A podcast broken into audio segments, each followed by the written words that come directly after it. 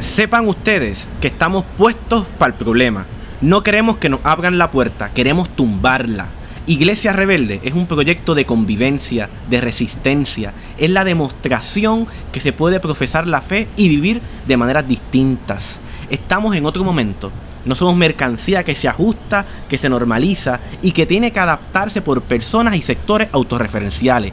Rompamos con la vasija de la opresión. Es momento de practicar el antifascismo religioso. Somos rebeldes insatisfechos con la clase religiosa, con el sistema económico, social y de opresión para la libertad en comunidad con otros. No le hablamos a la clase religiosa legalista, que utiliza el texto bíblico como letra muerta en contra de la otredad. Le hablamos a todos, a todas, aquellos que creen, aquellos que tienen relación, intimidad, afecto o que procuran entender conversando y conversar para ver lo que los contextos de los sujetos, el mío, el tuyo, el nuestro, pueda aflorar desde nuevas experiencias. Este proyecto responde a los signos sociales que enfrentamos en Puerto Rico y en el mundo como el resistir la hegemonía religiosa, moralista, legalista, que procura definir al mundo del otro distinto desde la imposición y desde la violencia cultural e institucional. Hay un carro por ahí, pero no se asusten. Aquí no promovemos el particularismo religioso, creemos en el diálogo, en los puentes, y ahí Jesús se marca como nuestro referente inicial. Hola Corillo, esto es Iglesia Rebelde, un espacio para todas las personas que no caben en otro lugar una iglesia para todos los realengos y realengas. Oye, acompáñanos en este espacio abierto y libre de criterios de exclusión. Proponemos un diálogo distanciado de las doctrinas y dogmas que desplazan a la mayoría. Pues Dios no es religioso ni cristiano, y esto es para ti que me escuchas.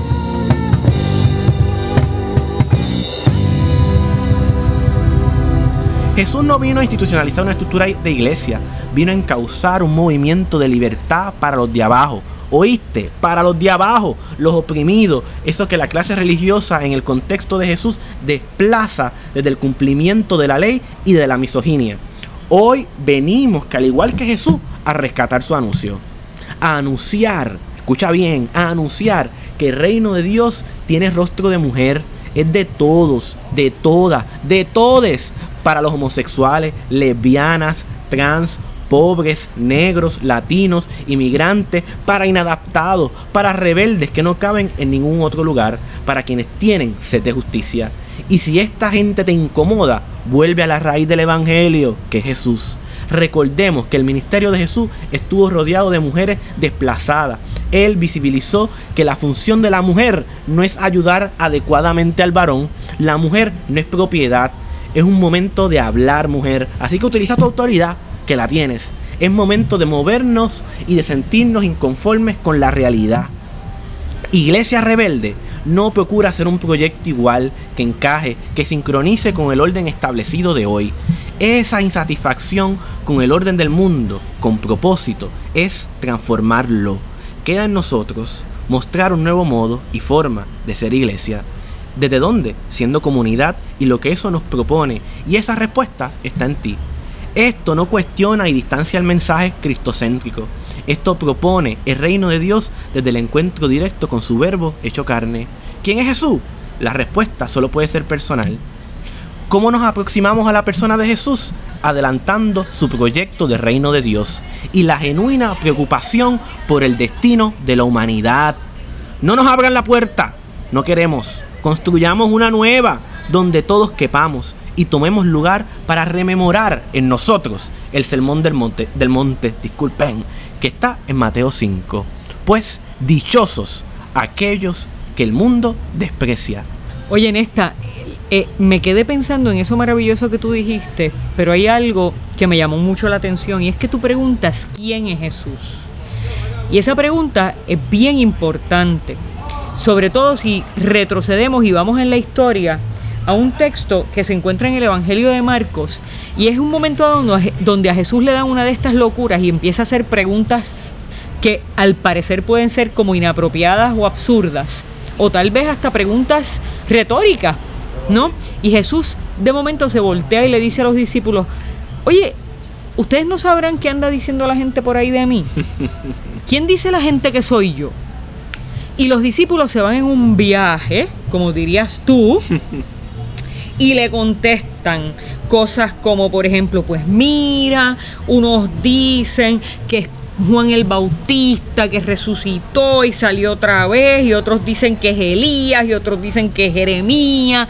Bueno, estos son profetas de la calamidad, profetas eh, que tenían anuncios difíciles, ¿no? Eh, y complicados para tratar de sacar a la gente del pecado y de la poca vergüenza.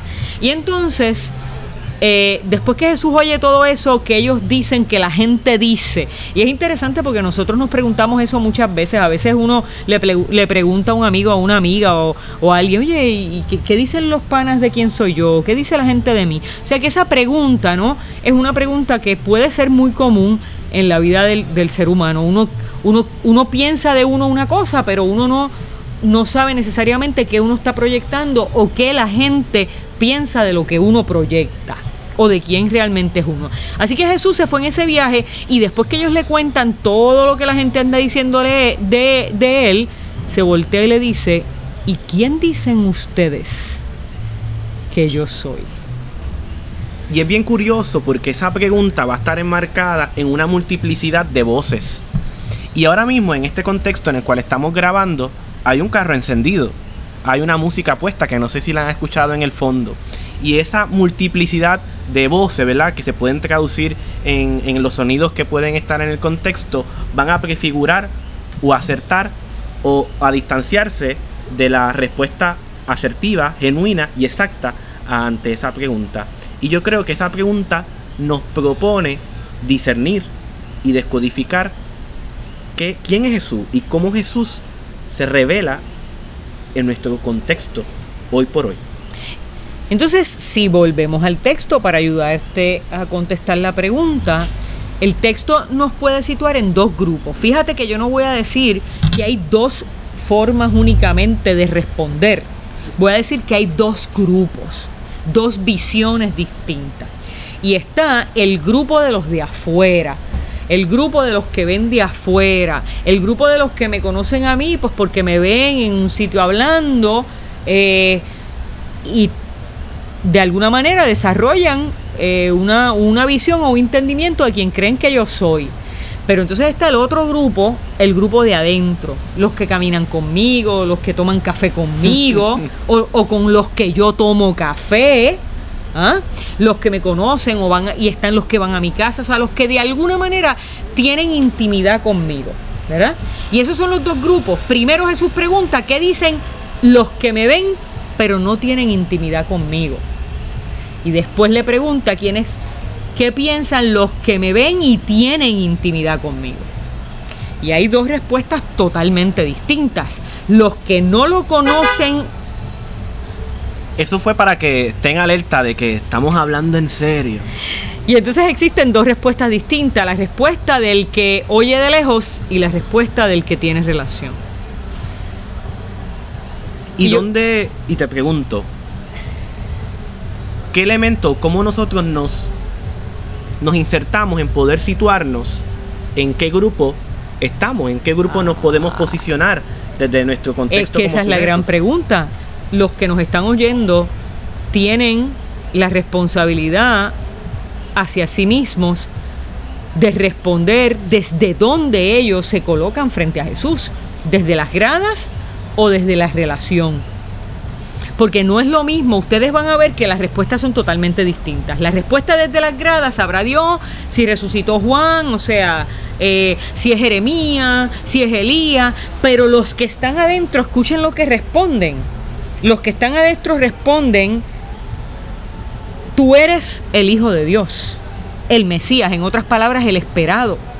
Tú eres lo que Dios ha enviado o, Dios a sí mismo enviándose a nosotros. Así que no, no puede responder igual a la persona de Jesús el que está desde las gradas que el que está en relación con él. Así que muchos de nosotros estamos desde las gradas, juzgamos la gente que tiene una relación con Jesús. Pablo decía que, que, el Evangelio es locura a los que se pierden, pues precisamente porque sin relación lo que nosotros tenemos le parece a la persona que está en las gradas, que está afuera, una locura. Por eso responden sin saber, diciendo cosas hasta que parecen absurdas. Pero cuando tú cruzas esa acera y entras en relación con, la persona, puedes descubrir lo que esa persona de Jesús es y puede hacer para ti. Y yo creo que hablar de Jesús, en pocas palabras, es insertarnos en un gran sopa de letras, con muchas palabras, con mucha información. Y curiosamente eso ocurre cuando estamos desde la grada, expectando y construimos la imagen de Jesús desde la experiencia de unos otros. Y yo creo que ahí hay que tener, hacer un gran alto y pare y detenernos y cuestionar cuáles están siendo nuestros referentes para aproximarnos a la figura de Jesús. Cómo esa figura se revela y se hace pertinente en mi contexto presente. Así que eso tiene que ser cuestionado desde quienes están definiendo la experiencia o la figura de Jesús y cómo esa figura ¿verdad? está siendo significada ¿no? por la experiencia y trasfondo eh, religioso, cultural, dogmático, doctrinal de unos grupos o individuos. Y cómo yo, ¿verdad? Desde, desde, mi particularidad como sujeto, me tengo que insertar a poder significar desde mi propia experiencia o aproximarme quién es la persona de Jesús y por qué es pertinente hoy por hoy. Eso puede ser una buena pregunta, Neftali. ¿Por qué Jesús es pertinente hoy por hoy? Para mí Jesús es pertinente hoy por hoy porque independientemente de si lo miramos desde las gradas, lo miramos desde afuera o lo miramos desde adentro de una relación personal, Jesús es una presencia y fue una presencia y es una presencia transformadora. Si lo miramos desde las gradas, si lo miramos desde la distancia, como aquellos de quienes Jesús preguntaba eh, y decía, ¿qué, ¿qué dirán ellos de mí? Si lo miramos desde esa perspectiva, pues para ellos Jesús fue una, una, una persona que transformó la humanidad con sus palabras y con sus acciones. Si lo miramos desde el interior, desde la relación personal, Jesús sigue siendo una experiencia personal con Dios que transforma la vida del ser humano para siempre. ¿Qué es lo que Jesús viene a transformar? Jesús viene a transformar nuestro orden humano. Jesús viene a transformar aquello a lo que nosotros le damos valor, que muchas veces no es lo que verdaderamente lo tiene. Jesús nos enseña a poner el valor en el ser en lugar del hacer. Nos enseña a poner el valor en el ser en lugar del tener. Porque de ahí en adelante el hacer va a ser en virtud del ser. Para Jesús el valor está en el marginado, para Jesús el valor está en el oprimido, para Jesús el valor está en el pobre de espíritu, para Jesús está el valor en aquel que no tiene el valor en la sociedad de la época. Cómo tú te sientes frente a Dios y frente a los hombres te va a ayudar a determinar dónde estás posicionado para conocer a Jesús, si desde lejos o de cerca. Si te sientes pobre de espíritu, con hambre y sed de justicia, si te sientes marginado por la sociedad, hay una invitación muy especial a conocer a Jesús en experiencia. Si te sientes poderoso con los poderosos, pues tal vez el lugar de mirar a Jesús es el lugar de la distancia porque sentimos que no nos hace falta. Tal vez la invitación es a determinar dónde estamos parados en la vida, cómo nos sentimos, poderosos o carentes. El carente o la mujer carente de profundas necesidades tal vez está más vulnerable y más susceptible a a dirigirse a buscar esa relación particular con Jesús para transformar su vida. Amén. Y no importa dónde usted se estacione, si en la grada, adentro, en el in-between, no importa. Lo importante es que usted se inserte y se sitúe en poder significar la figura de Jesús desde su contexto, desde su experiencia y de su propio criterio, revelado ¿no? con la palabra. Y para concluir, y si me dan el permiso, me gustaría hacer una oración porque yo creo que la poesía es el lenguaje de Dios. Y dice, y nos inclinamos para el cielo para llegar y conectar. Y dice, Señor Padre, autor de todo, aquí está tu proyecto. Somos intención de hacerte ver. Hoy prefiguramos tu voz en la fuerza del cielo. Hoy nos escribimos en resistencia, pues tú fuiste en contra de la realidad por transformarla. Conoce nuestra vulnerabilidad, conoce nuestra inquietud y pido por todo aquel marginado y desplazado, porque procuramos por tu voz. Así que hazte presente, permite alimentar nuestra fe sin doctrina ni dogma. Permítenos romper esquemas, conectarnos, sentirnos y siempre ser en ti. Porque hoy nace una generación dispuesta a marchar en tu presencia. Amén. Amén. Y hacemos que nos vamos. Y nos vamos. Y nos vamos.